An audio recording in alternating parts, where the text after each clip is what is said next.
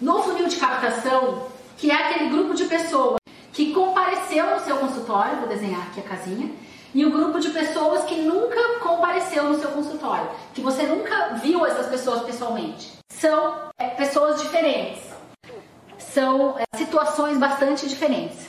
Essas pessoas que nunca compareceram, elas, elas são bastante interessantes porque basicamente elas não foram no seu consultório, necessariamente tem a ver com você, tá? Quais são os problemas que podem ter ocorrido aqui? Um problema pode ter sido o atendimento telefônico. Isso é importante você monitorar.